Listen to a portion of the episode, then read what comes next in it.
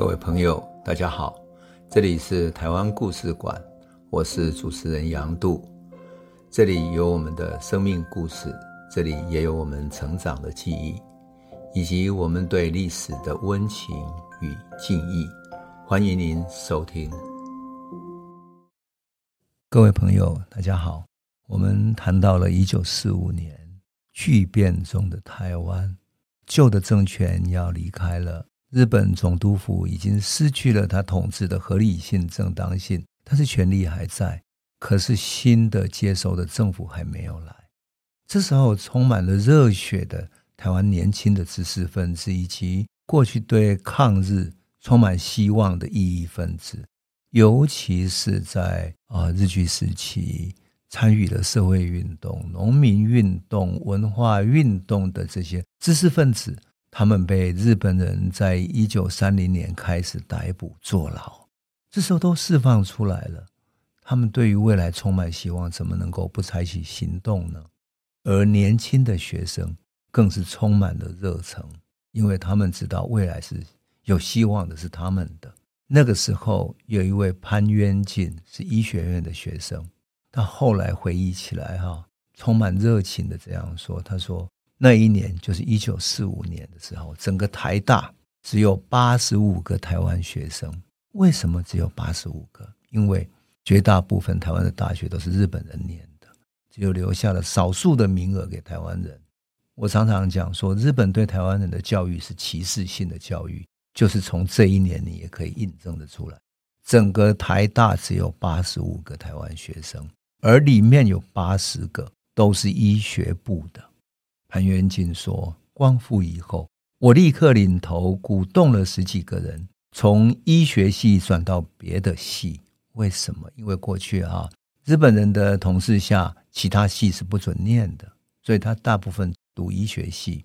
而潘元进组织了十几个人去从医学系转出来呢？为什么？他觉得台湾人被日本统治，只知道做医生。可是现在台湾光复了，我们要好好建设台湾呢、啊。”我们要建设台湾，一定要有各种各样的专业人才不可。所以潘元进说：“如果要建设台湾，我要转到土木系，好好来把台湾的各种基础建设建设起来。”台大土木系从来没有台湾人，过去都只有日本人能够念。潘元进是第一个台湾学生，所以他也是第一名毕业的。光复节十月二十五号那一天，他前一天呢是陈仪坐飞机到松山机场。从机场到市区，满满都是人，而排队去欢迎的人潮里面，台大学生是排在最前面的，甚至于庙里面的七爷八爷啊等等，在十月二十五号，就台湾光复这一天，出来游街放鞭炮，兴高采烈。当然，在这个时间，我们如果看报纸，我特别要讲那时候的报纸，因为太有意思了。当时有一个很奇特的广告，什么呢？他说，在太平老松两所学校，就是在太平是在我们都知道在圆环这边嘛，哈，太平国小。另外老松在万华这边。到今天台湾光复会在两个地点举办了中国国民党党歌歌唱指导讲习会，好，欢迎大家来。那么九月二十四号还有一个是什么呢？这个广告是写什么？写。中华民国国旗特卖，新旗一面，改造旗一面，特大型号一面两百五十元，普通型号三百五十元。那更有意思的是，一个广告哈，它上面写庆祝台湾光复，公开招募歌词启事。这个歌词宗旨是庆祝台湾光复，歌词的词体不拘，到十月七号截止。那准备收正曲第一名，然后副曲就是两名，这样很有趣。甚至于在招募什么？报纸上在招募临时的翻译，五十岁以下男子，每天中午以前报道到总督府外事处招募会讲北京话的翻译。那更有意思的，为了庆祝台湾光复，所以呢，这个广告上面写说，第一跳舞场总经理叫张开迈，但要募集舞女数十名，办事员数名，男女不拘，经验有无不问，但是他需要有人会跳舞的舞女。庆祝光复，你不觉得这是多么有趣的一则新闻哈？我为什么要特别讲这些广告呢？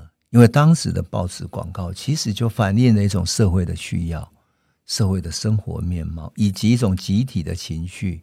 老百姓需要去欢迎，所以需要国旗，卖国旗的人，跳舞场，他需要有欢迎的人，需要各种交际应酬的一些活动，他们也开始准备了。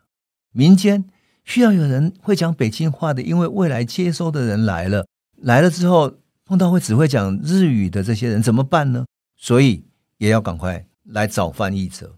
哎呀，你就看见整个台湾社会在。仿佛在迎接一个新的政权，在政权轮替里面，一个旧时代结束，一个新时代开始，一切都还没有定型的时候，人们忙忙碌碌的，有的语言，有的歌唱跳舞，有的卖国旗，有的卖什么，就在每一个街道、每一个地方非常活跃的展开了。当然，生活也是生活在一种无政府的状态底下，所以很多时候啊，有些人因为没有。没有所谓的社会秩序，因此有一些报复行动就开始了。报复什么？报复过去欺负台湾人的日本走狗。什么叫日本走狗？他就是帮日本警察做他们的那些外围的，或者当日本警察做他们的那些走狗、做特务等等的。结果，过去被他修理过的人就开始出来报复了。那么这些报复的人呢，当然就会被打嘛，社会秩序就乱了。可是。人命关天啊，怎么办？所以很多学生就组织起来说要呼吁啊，整个台湾社会要维护秩序。所以到了一九四五年十月一号这一天，台湾学生联盟就在台湾的第一剧场开了演讲大会。那这些学生的参加里面，非常重要的是有什么呢？有台湾义勇队的张士德，他是一个军官。另外呢，过去台湾的医生就是。林茂生，还有律师陈义松，还有社会的贤达谢娥等等，都来出席出席台湾学生联盟的演讲大会。那么，学生代表呢要上去致辞之外，大家要共同叙述什么？叙述彼此同胞跟同胞之间不要互相报复，特别是不要愚昧的自我互相残杀。这样，这个就是当时啊这种同胞相残的事情。显然非常之多，所以不断要提醒说不要互相同胞相残。可是这个也真的很没办法的事情，因为光复之后，过去被他们欺负过的人忍不住会这么干。而且呢，整个社会开始有出现一些脱序的现象了。那么好不容易到了十月十五号的时候，终于刊出说什么说台湾省民期待国军赶快来维护这个社会秩序，全省省民如大旱之望云霓。那么这一天呢，报纸还特别提醒民众什么？提醒民众说国军即将到来了哈，所以我们大家都要到基隆码头去迎接哈，大家都非常欢喜。那么我们已经完成了筹备，国旗到处飞翔，然后各种欢迎的凯旋门都已经做好了。那请大家一定要维护秩序，就这么来做。但是最有意思的是什么呢？在十月十七号这一天。在台湾的哈日本空军日前，他特别讲什么呢？特别讲说，日前已经由进驻台湾的国军的空军来接收飞行器材跟其他的一切物资啊。那么，在台北跟台南的空军司令部特别发布了告台湾同胞书。台湾同胞书里面写了什么？他说：“亲爱的同胞。”现在世界的战争已经结束，最后胜利已经由我们获得了。我们奉最高统帅蒋委员长的命令来接收日本空军的一切飞机器材跟物资。虽然已经很顺利的情况接收了，可是大部分的资源哈现在会受到损害。希望同胞各尽天职，要保护好这一切资源。坦白讲，我看到这个新闻的时候觉得怪怪的。我想说，台湾都收复啦。啊，等待都等待两个月啦，就是没有人来接收啊。为什么现在说要说这个所有物资器材才由国军接收？这到底是为什么呢？而且他这一份声明还要空军在到处散发传单，不可思议的，这不是在浪费资源吗？国军不就接收了吗？后来我读到谢雪红的回忆录里面才知道，这一段时期里面啊，日本军部的物资根本一团混乱。为什么？飞机已经没有人管了，日本军部不管他的飞机，所以老百姓就冲进空军的基地里面去干什么事情？把飞机给拆了。飞机有一些是日本的，有一些是比较优秀的这些材质，比较好的铝制的材质，甚至于日本后来发展的零式飞机嘛，为了求速度快，更能够战斗，所以用很好的材质。好，一般的老百姓看准了日本军人不敢对他怎么样，冲进军用机场之后把它拆了之后，你知道做什么吗？把飞机的这些铁片啊、铝片材质等等拿出来之后，手工打造，打造成什么？打造成锅碗瓢盆，在菜市场出售。好好的军用物资就这样浪费掉了。这是我在哪里看到？我在谢雪红的回忆录里面看到。谢雪红是在市面上看到哈，怎么锅碗瓢盆有这么好的铝制的呢？就问他在哪里来，他说啊，我们那个时候谁去军用机场那里搞来的材料。谢雪红说这不对啊，这是我们未来国家要接收的物资，你怎么可能就这样把它分抢了呢？觉得太可惜了，所以谢雪红也出来呼吁了。这个就是说，你就知道当时的社会是多么混乱。那到了十月十七号的时候，终于。又有一个消息宣布了，叫什么呢？宣布说国军将登陆基隆了。哇！新闻上面却说，全省同胞无不雀跃欢喜，他们准备瞻仰五十年来未曾见过的祖国干城。当日天一亮，就三三五五结队成群，集结到基隆码头，把整个广大无底无比的这个码头挤得几乎无立锥之地，人山人海。然后欢迎什么？欢迎国军乘坐小艇出港啊！中途还碰到美国的飞机相遇，然后在两边打个招呼，然后上岸了。这样等了那么久的这个时代，当然我要再特别讲一下，台湾社会还有一些小小的角落，正如同说他们会到军用的机场去把飞机给拆了，变成锅碗瓢盆来卖。整个社会上也出现了强盗的偷牛杀人的新闻，新闻里面说。半夜的时候，有人水牛被偷了，然后主人就赶快去追赶，跑了两百多步，反而这个主人被一群强盗杀死了。这个时候，负责协助台湾维持社会治安的三民主义青年团的社会服务团就接到情报，赶紧去追查，可是来不及了，因为这些盗匪根本就已经成群结团。成群结团是什么？正如同他们成群结团去拆飞机，他们也成群结团到处去偷盗的。这个就是当时。非常混乱的一种社会局面，而整个局面就在这个时代里面，国军终于来临。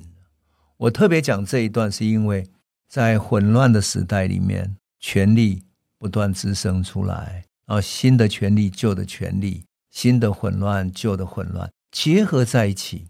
所以我们说哈，国军来接收不容易。可是我们如果看到台湾这一段接收的混乱的情况，再回想大陆的。一九四五年的时候，你想蒋介石的国民政府要从重庆派人出来到南京来接收，到东北去接收，到北京去接收，整个中国大陆那么辽阔的土地，这整个接收将会是多么混乱呢？小小的台湾都这样了，更何况是整个大陆的地区？